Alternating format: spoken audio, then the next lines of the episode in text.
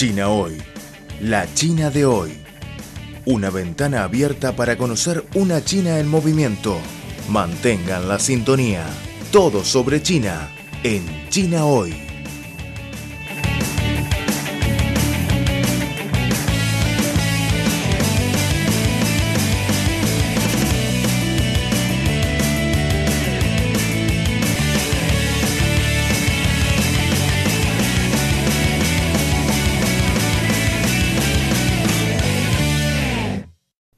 Hola amigos, gracias por escuchar nuestro programa de China hoy.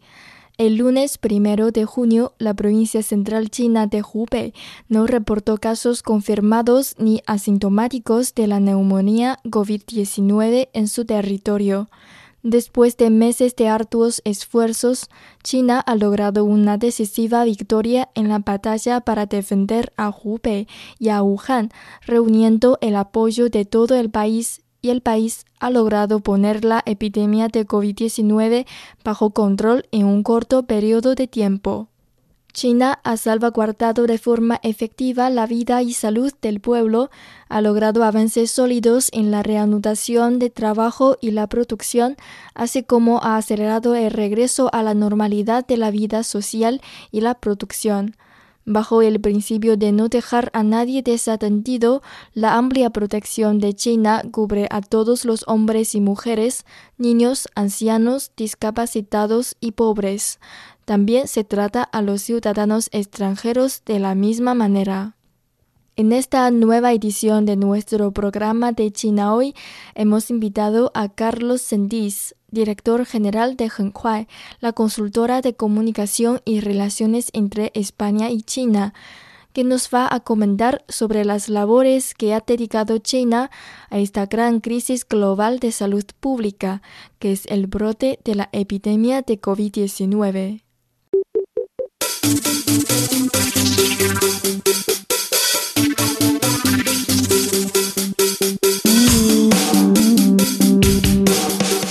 Economía, sociedad, deporte, gastronomía y turismo. Todo cabe en nuestra cita. China hoy. Repasamos contigo las novedades del gigante asiático. Creemos que las noticias de hoy serán la historia del mañana. Y lo más importante es la actualidad. Disfruten de China hoy. Mantengan la sintonía.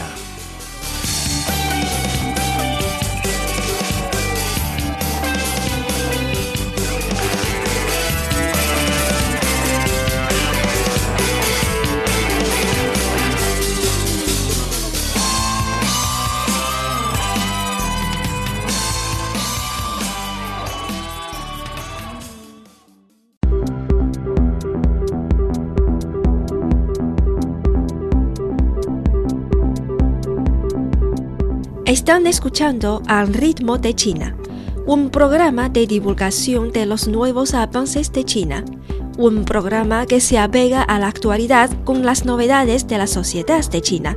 También es un tiempo de radio dedicado a los análisis de las noticias, toda la actualidad bajo la óptica china.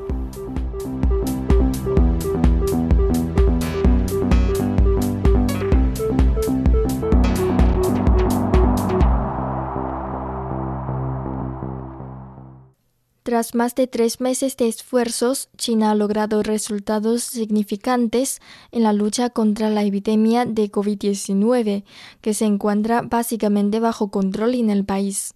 ¿Cómo evalúa el proceso de la lucha de China por superar esta crisis de salud pública? Bueno, antes de nada me gustaría compartir mis condolencias con las familias de todas las víctimas de la pandemia, tanto en China como en el resto del mundo.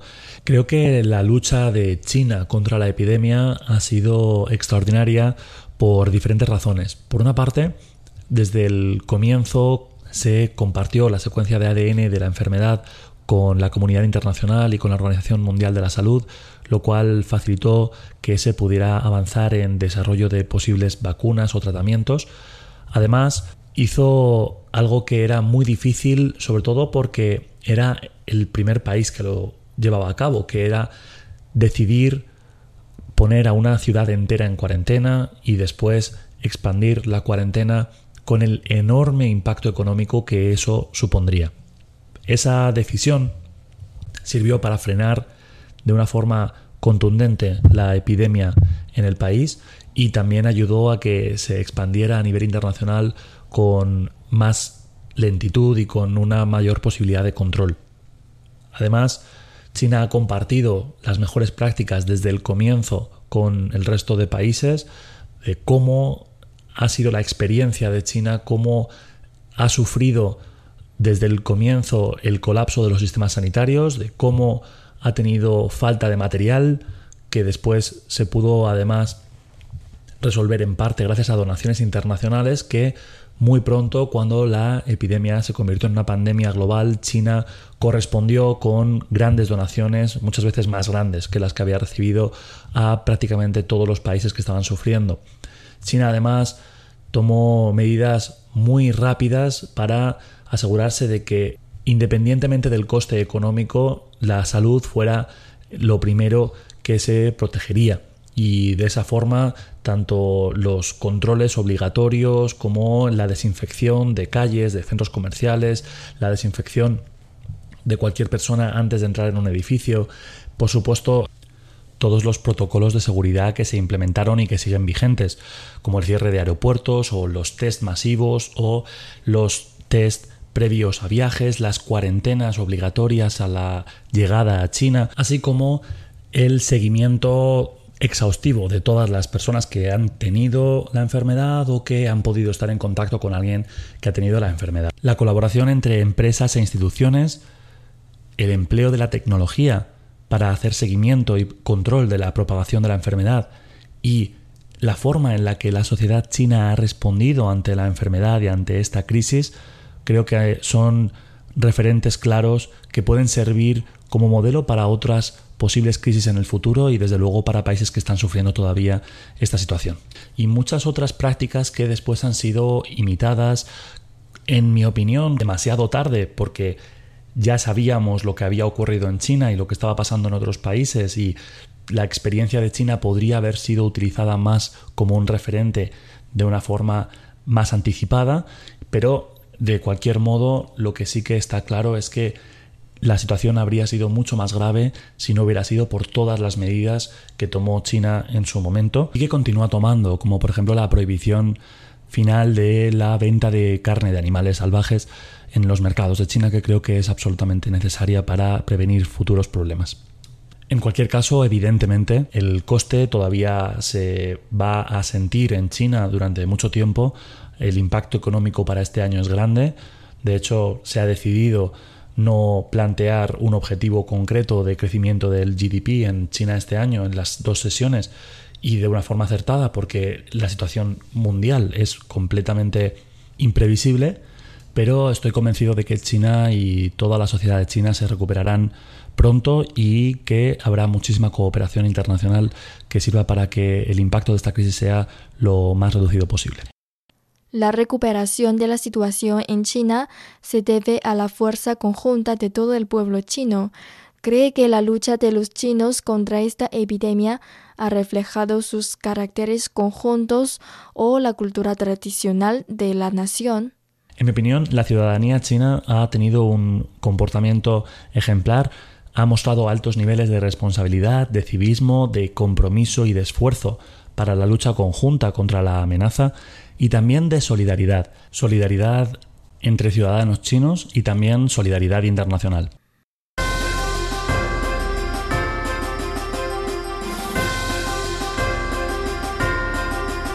Están escuchando Al ritmo de China, un programa de divulgación de los nuevos avances de China, un programa que se apega a la actualidad con las novedades de la sociedad de China también es un tiempo de radio dedicado a los análisis de las noticias. Toda la actualidad bajo la óptica china.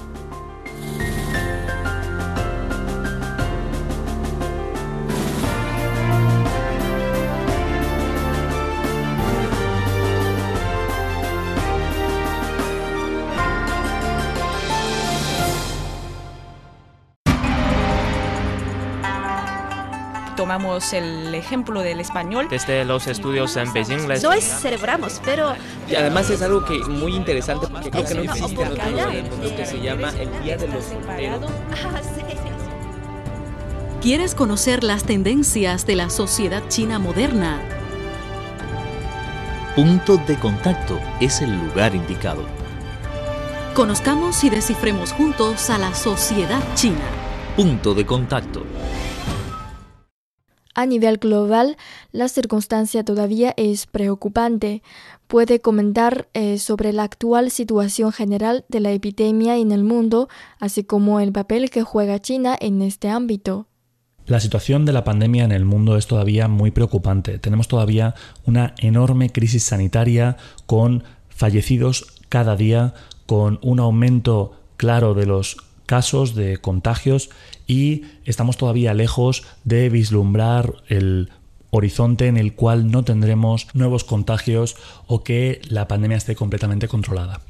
Uno de los graves problemas que se han visto reflejados con la respuesta a esta crisis internacional ha sido la falta de colaboración, de coordinación, la falta de liderazgo claro para ayudarnos a hacer frente a estos retos comunes que por mucho que algunos estén tratando de luchar contra la globalización, vivimos en un mundo cada vez más interconectado y es vital que nos ayudemos y que nos apoyemos los unos a los otros con intercambio de información, con intercambio de recursos, de habilidades, de personas, de empresas y de instituciones para que podamos lograr una respuesta muchísimo más eficaz que la que hemos tenido en este caso. Creo que ha habido organizaciones internacionales y muchos gobiernos que han tenido una respuesta nefasta ante esta crisis, primero por negar la evidencia de que había una crisis sanitaria de gravísimas consecuencias viniendo hacia nuestros países de una forma inexorable y tratando de hacer como si no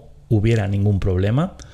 Segundo, por la falta de dirección, de claridad de visión y de estrategia para hacer frente a este problema y la enorme cantidad de decisiones erráticas que se han tomado. Cambios de opinión sobre si era solamente una gripe y no era grave o era algo peor, sobre si era necesario cerrar fronteras o no, sobre si era necesario o no hacer una cuarentena y algo paradigmático ha sido la forma en la que han engañado a la población diciendo que no era necesario llevar mascarillas y ahora resulta que dos o tres meses después las mascarillas sí que son útiles y yo me pregunto cuántas vidas podríamos haber salvado si hubiéramos tomado las decisiones adecuadas desde el primer momento. Y mi sensación es que esta crisis puede ser también una oportunidad como un folio en blanco en el que empezamos a redactar lo que serán las bases de un nuevo contrato social, de una nueva relación con las instituciones, de una nueva relación entre los diferentes países. Y espero que hayamos aprendido la lección y hayamos visto la gravedad de los problemas y hasta qué punto van a afectarnos a todos y cómo podemos crear algo que sea mejor que lo anterior. Hemos llegado muy lejos en la lucha por la prosperidad, el mundo está mejor de lo que ha estado nunca, tenemos un menor nivel de pobreza, tenemos un mayor nivel de seguridad, tenemos menos guerras y tenemos sin ninguna duda un estado de bienestar que es absolutamente extraordinario.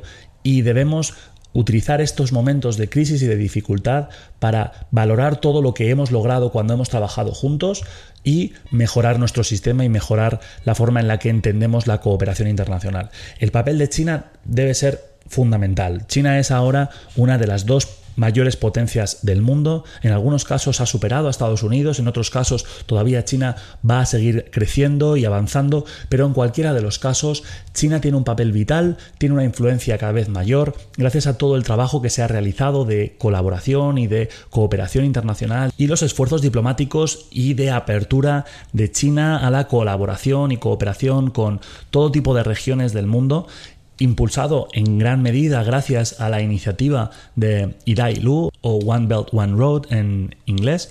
Y sin duda ese debe ser el camino, el camino de la cooperación y de la solidaridad y de la paz como objetivo prioritario común. Bueno amigos, nuestro programa de hoy se acaba aquí. Espero que les hayan gustado nuestro contenido. Gracias por sintonizarnos y hasta la próxima.